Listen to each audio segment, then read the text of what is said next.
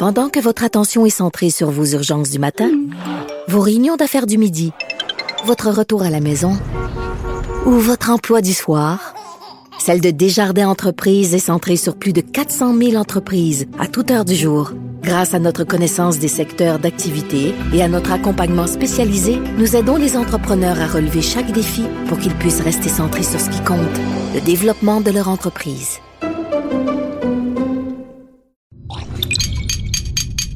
Cube Radio. Il connaît tous les dessous de la politique. L'économie, la santé, le transport. Antoine Robitaille. Là-haut sur la colline. Cube Radio.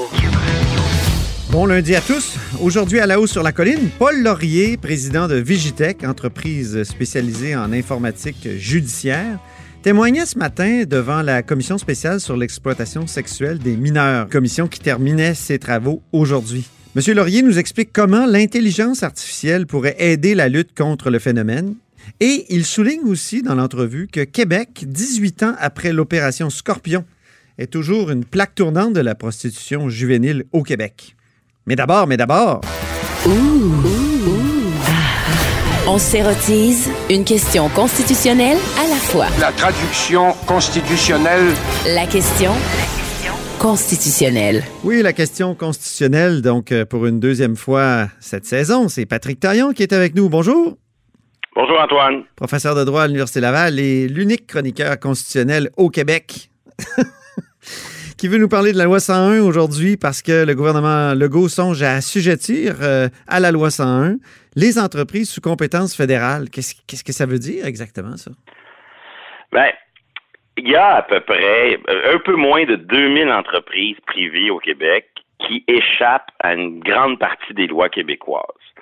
Euh, par exemple, les entreprises de télécommunications, là, Vidéotron, Rogers, euh, Bell, les banques, euh, des entreprises de transport, euh, des compagnies qui travaillent dans des aéroports, des choses comme ça. Ça toucherait à presque 150 000 employés au Québec. Oh, Est-ce que c'est avec ça qu'on va... Oui, oui, quand même. Est-ce que c'est avec ça qu'on va euh, sauver pour l'éternité la place du français au Québec et en Amérique du Nord? Pas, pas certain. Mais ça fait partie des enjeux qui sont discutés lorsqu'on parle d'un renforcement de la protection de la langue française. Puis il faut le dire, le, Bloc québécois a mené ce combat-là depuis longtemps. Moi, je me souviens de Gilles Duceppe Oui. qui disait il faut absolument exiger euh, du, du fédéral qu'il euh, assujettisse les, les entreprises à charte fédérale Oui, à la loi 101. Puis après ça, euh, c'est le NPD qui a repris le ballon aussi, euh, euh, mais Oui, peut-être pas de la même manière exactement. Et, et souvent, le- les termes du débat sont posés, je dirais, de la manière suivante, c'est-à-dire, on demande à Ottawa de s'auto-appliquer la loi 101 pour ces entreprises au Québec. Donc, on est à la demande d'une intervention d'Ottawa Ouais. pour poser un geste qui rendrait les standards de la loi 101 applicables. Mhm. Mais euh, en marge de ça, il y a, il y a des travaux sérieux euh, menés notamment par mon collègue de l'Université d'Ottawa, David Robitaille, euh, puis des bon euh, son équipe là, qui l'entoure. Euh, même chose avec euh, notre ami de l'Université de Sherbrooke, Guillaume Rousseau. Euh, donc des travaux d'analyse de la jurisprudence en matière constitutionnelle qui démontrent un truc euh, souvent sous-estimé, qu'on n'a pas vu dans le radar politique. Ah bon? Une espèce déjà- juridique?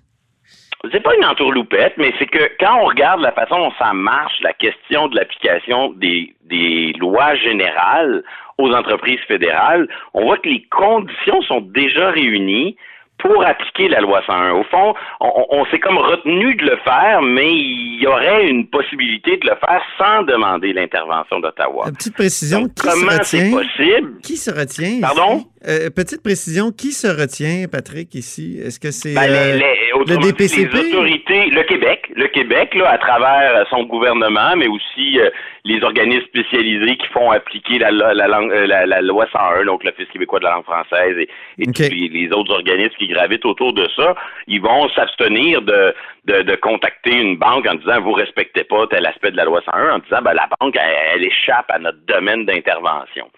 Et, et, et grosso modo, la, la, la, la, la, la voie possible pour appliquer la loi 101 sans intervention d'Ottawa, c'est le, le fameux test qu'on applique traditionnellement dans ces domaines-là. c'est de se poser la question, est-ce que la loi 101, loi provinciale, est une entrave au cœur de la compétence fédérale? Oh oui, ça c'est important. Qu'une entrave au cœur de la compétence fédérale? Là, on s'entend, ça c'est une zone grise. Ça, il y a du flou. Et, ça, c'est ça, c'est euh, des. Excuse-moi, c'est des euh, jugements, c'est de la jurisprudence qui est déterminée. Exact. Parce que c'est jamais super clair. Cas, puis on, on voit bien là, dans la jurisprudence qui existe, par exemple, le Code civil du Québec, la loi sur la protection des, du consommateur. Ça, ça, souvent, ça passe. Souvent, là, c'est justement des lois qui, qui vont s'appliquer aux entreprises fédérales. Je pense à l'affaire, la, euh, l'arrêt Marcotte sur des, des frais de carte de crédit dans les banques. Ça, ça s'applique assez facilement. Ben, assez facilement. Ça a passé le test. Ah oui. L'aspect des exemples négatifs, ben, si vous regardez des exemples en matière de règles d'urbanisme, d'environnement, pour des projets fédéraux comme des aéroports, des, des oléoducs, là, on voit que les tribunaux dans ces domaines-là, ils ont plus tendance à dire, oh, attention, là, les lois provinciales sur l'environnement ou sur euh, le zonage, ça, c'est une entrave au cœur de la compétence. Donc, on, on sait un peu où loge la jurisprudence, mais sur la question de la langue, on n'a pas le, le, la situation, euh, le cas qui nous permettrait de savoir si oui ou non les tribunaux accepteraient l'application de la, de, la, loi 101. Euh, Et là, autant c'est facile de dire demain matin, on commence à l'appliquer, autant il y a vraiment une infinité de, variables, de variantes euh, qui euh, caractérisent le, cas par cas de ces affaires-là. Si, si tu me permets, Antoine, j'aimerais ça distinguer trois types de d'aspects qui nous amènent à entrer dans un univers où le, cas par cas a un début, mais on ne sait pas exactement où en, sera la fin. Est-ce que je peux juste, avant que tu nous présentes ces trois cas-là, euh, dire qu'il y a des entreprises à charte fédérale qui décident de s'auto-appliquer la loi 101, non? Donc, sans même que. Euh, même si les tribunaux décidaient que la loi 101 s'applique pas aux entreprises fédérales, il n'y a rien qui empêche le gouvernement du Québec et son administration de sensibiliser et de convaincre les entreprises fédérales d'intégrer le standard québécois de la loi 101 dans ses pratiques. Ça, c'est tout à fait possible. Fermons cette parenthèse et là, allons-y avec les trois cas. Ben, D'abord, on le voit bien, c'est quoi une entrave au cœur de la compétence fédérale? Ça, c'est une affaire qui va être tranchée par le juge. Donc, demain matin, euh, le Québec pourrait mettre dans une loi, par exemple, les, les lois qui ne sont pas des entraves au cœur de la compétence euh, fédérale s'appliquent, et énoncer le principe, l'affirmer, euh, donner le feu vert à son administration pour poser des gestes. Mais si ça semble, si ces gestes-là sont contestés, ben, à la fin, ça va être un juge qui va décider. Mhm. Deuxième aspect, c'est que on peut pas avoir une réponse claire pour toute la loi 101. Mhm. Exemple, peut-être qu'un juge pourrait dire la langue d'affichage commercial, c'est pas une entrave au cœur de la compétence d'une banque, mais les dispositions sur la langue de travail, ça, ça l'est. Ou mhm. vice-versa. Donc, autrement dit, il faut pas prendre la loi 101 comme un bloc qui forme un tout. Dans cet univers axé sur le cas par cas, ben, sur la question de l'application, il faudrait quasiment autant de jugements qu'il y a de catégories de règles ou euh, euh, dans la loi 101. La loi 101, elle touche à plein, plein d'aspects et, certains aspects pourraient passer le test, d'autres non. Mhm. troisième degré de, cas par cas, euh, c'est les secteurs d'activité. Par exemple, le cœur de la compétence fédérale sur les aéroports, c'est pas la même chose que le cœur de la compétence sur les banques. Donc, on pourrait se retrouver au final avec une jurisprudence qui dirait Bon, la langue d'affichage, là, ça, ça s'applique pour les banques. C'est pas une entrave à la compétence fédérale que l'affichage commercial extérieur de la Banque nationale soit soumis à la loi 101. C'est hmm. parfait, il n'y a pas de problème. Mais à l'inverse, dans, dans les services aéroportuaires, parce que euh, l'arrivée, la communication avec le touriste étranger, avec le visiteur, c'est au cœur de l'activité aéroportuaire. Et donc, dans les aéroports, la langue d'affichage, ça s'appliquera pas. C'est un exemple. J'improvise un raisonnement. Mais on voit à quel point... Ça fait penser que ça serait probablement Il y a une logique de cas par cas qui se décline selon le secteur d'activité et selon la catégorie de normes de la loi 101 qui, qui nous concerne. Mm-hmm. Alors, qu'est-ce que le Québec... Euh, peut faire si, euh, si c'est ça que le juge décide? Ben, il faut inverser la dynamique. Pour l'instant, c'est comme on n'a jamais mis le nez là-dedans. On a présumé que c'était fédéral, donc ça s'appliquait pas. Donc, une réforme à venir pourrait poser, réaffirmer le principe, tout en étant conscient que des exceptions existent, puisque le législateur québécois peut pas avoir le dernier mot. Là. Ça va être le juge qui va ultimement trancher, mais il n'y a rien qui nous empêche de dire au juge, nous, on pose le principe que ça s'applique et à, vous, les juges, de démontrer qu'il y a une exception. à, vous, dans le cas par cas, de, de les construire, ces, ces, ces exceptions. Deuxième mesure qui pourrait être faite, c'est euh, peut-être plus compliqué, mais c'est une fois qu'on aurait posé le principe, il n'y a rien qui empêche que d'offrir au gouvernement fédéral, le gouvernement du Québec pourrait offrir au gouvernement fédéral, nous, on a posé un principe dans notre loi qui est conforme à la jurisprudence, sauf exception. Voulez-vous vous asseoir avec nous pour qu'on les dresse ensemble politiquement, ces exceptions-là, dans une entente fédérale provinciale? Qu'est-ce que ça changerait? Mais ben, ça ferait en sorte que généralement les tribunaux, quand Ottawa et Québec s'entendent sur des aspects du partage, font pas exprès de se mettre le nez, euh, l'harmonie règne, on fait pas exprès de venir euh, créer des, des, des zones d'incertitude. Donc, ça amènerait probablement les tribunaux, si Québec s'entendait sur les exceptions, le principe qui veut que la loi s'applique, probablement que ça amènerait les tribunaux à ne pas s'en mêler. Et ça, euh, ça permettrait à la fois de combiner le principe, de composer avec des exceptions, mais avoir en plus l'accord d'Ottawa dans une entente qui, qui reste une entente administrative, mais qui pourrait être très utile. Euh, donc, ça serait la, ça serait la solution euh, de l'harmonie, du bon ententisme? Ben, oui et non. Il y a un geste fort qui est posé en disant nous, on est prêts, on s'en va là, le droit est de notre bord, on, réaffirme le principe, puis on dit à notre administration de, bien euh, de, de, commencer à l'appliquer, mais conscient que des exceptions vont nécessairement être mhm. forgées par les tribunaux on offre à Ottawa, de façon administrative et technique, de peut-être déjà convenir ensemble de ce qui, selon les deux administrations, devrait échapper. Donc oui, il y a du bon ententisme là-dessus, mais il y a aussi une espèce de prévention. Parce que et Ottawa et Québec peuvent gagner et perdre dans ce jeu de cas par cas que je décrivais tout à l'heure, là, qui est un très complexe et vaut mieux parfois s'asseoir, en parler et l'établir nous-mêmes la liste. Exactement. Évidemment, l'enjeu le plus complexe, c'est que si jamais il n'y a pas d'entente avec Ottawa, et je conclue là-dessus, il faut que Québec soit stratégique et choisisse peut-être d'appliquer la loi 101, d'abord en choisissant le bon cas le bon secteur d'activité, puis le bon aspect de la loi 101. Ah oui. Il y a des aspects qui sont plus... La pilule est parfois plus grosse à avaler, parfois c'est plus facile. Donc tantôt je distinguais euh, une banque versus un aéroport, euh, tel mhm. aspect de la loi 101 versus tel autre. Il faut vraiment une analyse stratégique puis construire un, un cas type dans un domaine où c'est moins controversé puis le Québec a le plus de chances de passer le test des tribunaux. Merci infiniment, Patrick Taillon. C'est moi qui vous remercie notre chroniqueur constitutionnel et accessoirement professeur de droit à l'Université Laval. Vous êtes à l'écoute de Là-haut sur la colline. Pendant que votre attention est centrée sur vos urgences du matin, vos réunions d'affaires du midi, votre retour à la maison ou votre emploi du soir, celle de Desjardins Entreprises est centrée sur plus de 400 000 entreprises à toute heure du jour. Grâce à notre connaissance des secteurs d'activité et à notre accompagnement spécialisé, nous aidons les entrepreneurs à relever chaque défi pour qu'ils puissent rester centrés sur ce qui compte, le développement de leur entreprise.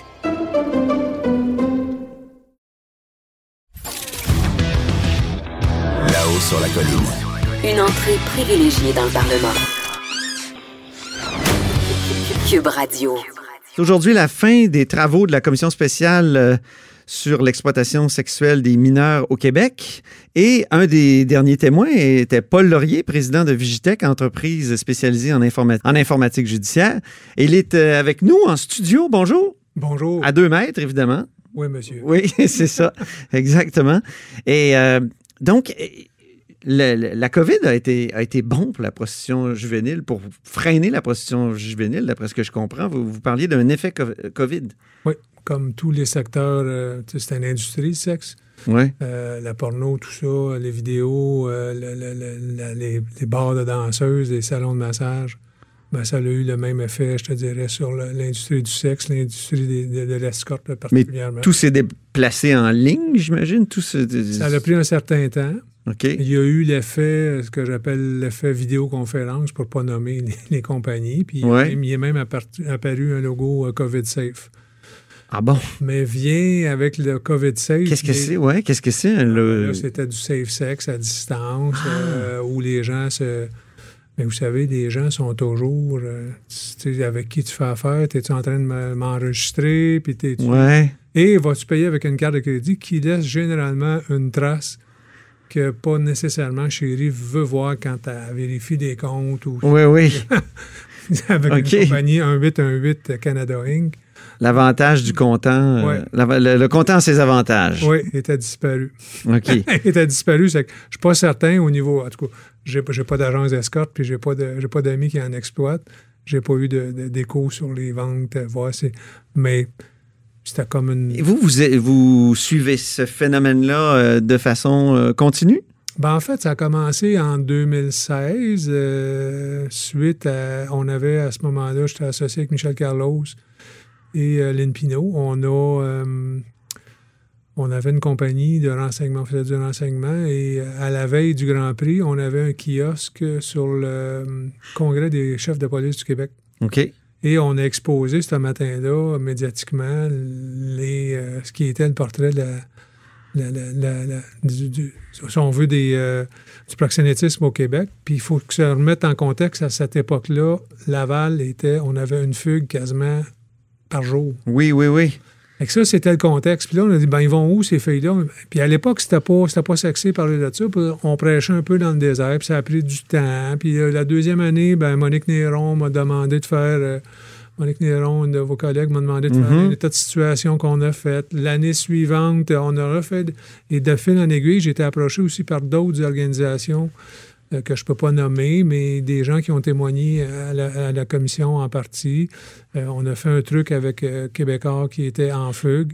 Donc, on est, on est venu chercher mon expertise pour aller chercher les données sur le web. C'est assez, euh, c'est assez euh, accablant, je te dirais. Maintenant, Oui. on n'est même plus caché, on n'est même plus l'offre sexuelle est direct, on recrute directement. Pourtant, ça va contre la nouvelle loi qui essaie de criminaliser euh, l'offre depuis quelques années. hein. Ce matin, il y avait M. Bonchamp qui... Qui essaie de criminaliser la, la demande la- la- ou l'offre? la- non, mais tu peux pas faire la publicité. Oui, La c'est ça. publicité est illégale. Donc, c'est ça, c'est l'offre, oui. Mais je- moi, je- j'étais plus dans l'optique de dire que c'est les jeunes parce que statistiquement, puis Mme Mourani en a parlé, puis des études, il y a, il y a certaines études. Oui, Maria Mourani, Ouais. ancienne du bloc, après ça, Ouais. euh, du NPD, qui a, qui, qui a, qui a qui amendé lutte, la- qui est une criminaliste. Ouais. Euh, elle, elle dit c'est entre 20 et 40 C'est que si je vois 2000 annonces, moi, dans ma tête, dans ma petite tête à moi, il y a peut-être 400 jeunes filles qui sont là. faut les sortir de là. Ben oui. C'est que c'était l'optique de mon témoignage ce matin, comment on le fait, comment on utilise maintenant, le- comment on pourrait utiliser euh, l'intelligence artificielle? Bon, c'est ça. comment l'intelligence artificielle peut être utile euh, Ben, on pour lutter contre... euh, millions d'images, des millions, des millions, des millions d'images. On sait que c'est répertorié sur plusieurs serveurs. Euh, chaque, euh, chaque annonce peut contenir 10, 15 images. Et sont floutés des numéros de téléphone, tout ça. On, peut, on ne peut pas humainement passer à travers. OK. Nous, on a développé, euh, on a développé, on a déjà commencé il y a plusieurs années par la fouille du web, on a déjà commencé à peaufiner nos outils. Maintenant, on est rendu, on a instauré l'intelligence artificielle au niveau, euh, ce qu'on la vision par ordinateur, computer vision. Et là, ben, on est capable de reconnaître des tatous, reconnaître Ah, des, parties de visage. On serait même capable de dire, ben, qu'est-ce qu'un... Parce que déjà, notre iPhone, quand, euh, par exemple, euh, il, il nous, il nous présente des visages, il est capable de, de les reconnaître. Il reconnaît Alors, le visage. Ça, ça c'est de l'intelligence artificielle c'est, qui peut être c'est- oui, utilisée c'est de l'application. Donc, des tatouages, euh, des marques corporelles. euh, tatou, marque corporelle, Mhm. type, de, type de partie du corps, gros sein, petit sein, euh, particularité sur une, une cicatrice. En maintenant, avec la- la- la- ce qu'on appelle le deep learning, la- la- l'apprentissage profond, Oui. on est capable de demander à une machine de réfléchir parce que la puissance de calcul a tellement augmenté. de faire un lien entre ces marques-là, mettons, puis des numéros de téléphone? Ben, En fait, c'est de les catégoriser. OK. De trouver ce qui est un numéro de téléphone dans une image. Donne-moi le visage, donne-moi le numéro de téléphone, va me chercher le- le- les particularités, les bijoux, tout ça. Oui, oui, oui. Puis donne-moi le- le- donne-moi l'extraction de ces données-là. Ben là, j'ai vu tel type de. Puis sur des millions et des millions d'images, ben la machine est capable de catégoriser et de donner cette, euh, cette information-là. Et dans quel but? De- de- dans le but de, détecter des filles en particulier, Ben, puis de les- sortir de là, c'est ça? s'entend qu'un proxénète ne va pas dire Hey, j'ai une fille qui est à vendre qui, est- qui a 16 ans, j'ai un esclave sexuel qui a 16 ans, Puis les jeunes, ils vont, ils vont utiliser des mots, vont regarder, ils vont utiliser maintenant des dolls, ce qu'on appelle des poupées, euh, ce qu'on, des poupées asiatiques, où on voit que c'est des fausses, c'est des images de synthèse. Euh, on voit a anguille sur roche. Il faut toujours mathématiquement aussi que se rappeler 50% de l'offre sexuelle est généralement euh, maintenue par, les, euh, par le crime organisé, moi, ce que j'appelle salon de massage, les salons, euh, les de danseuses, tout ça, c'est du marche. Mais c'est toujours relié au crime organisé, c'est structuré. On voit une annonce, on voit probablement 20, 30, 40 pimps en dessous, des annonces qui sont reliées à plusieurs filles Mhm. réseau structuré. L'autre réseau, on a les indépendantes, les filles qui veulent le faire, qui se disent indépendantes, ils le font de le plein gré. En général, on va voir entre 25 et 35 ans comme, comme âge. euh. Puis après ça, on a mathématiquement, on a des clics. On a des petits noyaux, on a un numéro de téléphone attaché à deux, trois filles. Puis là, on voit que les, les filles peuvent changer de numéro, mais ne changent pas de nom, ou le, le numéro en haut change. Ça, c'est vraiment des techniques de pimp qui vont, ce, qu'on connaît. là. Les filles sont euh, amenées dans un... euh, vraiment l'histoire de fugueuse. Elles sont amenées dans, comme esclaves sexuelles, sont amenées ailleurs, vont être violées souvent par plusieurs personnes. On va les amener après ça en Ontario, on va les amener dans l'Ouest canadien, on va les casser. Et puis là, ben on est, on est, on, on- on fait des filles, des petites filles brisées. D'ailleurs, c'est une image que j'utilisais dans mon mémoire. C'est une, c'est une, une petite fille- une vitre brisée parce que c'est des gens qui vont être, qui vont prendre des années à, à- à ramener. Vous dites que le modèle israélien est intéressant pour lutter contre euh, les exploitations sexuelles. Vous avez euh, proposé ça ce matin aux parlementaires. D'abord, qu'est-ce que c'est? Puis ensuite, est-ce que les parlementaires ont, ont mordu? Ont trouvé ça intéressant? Ben, je, je vais, je vais savoir s'ils l'écrivent. je pense que c'est intéressant dans la mesure où j'étais euh, avec euh, le Parlement, avec mon chef qui était à, à l'époque, euh, qui était directeur de la jeune chambre de commerce. J'étais parti en, en- en mission Ah oui.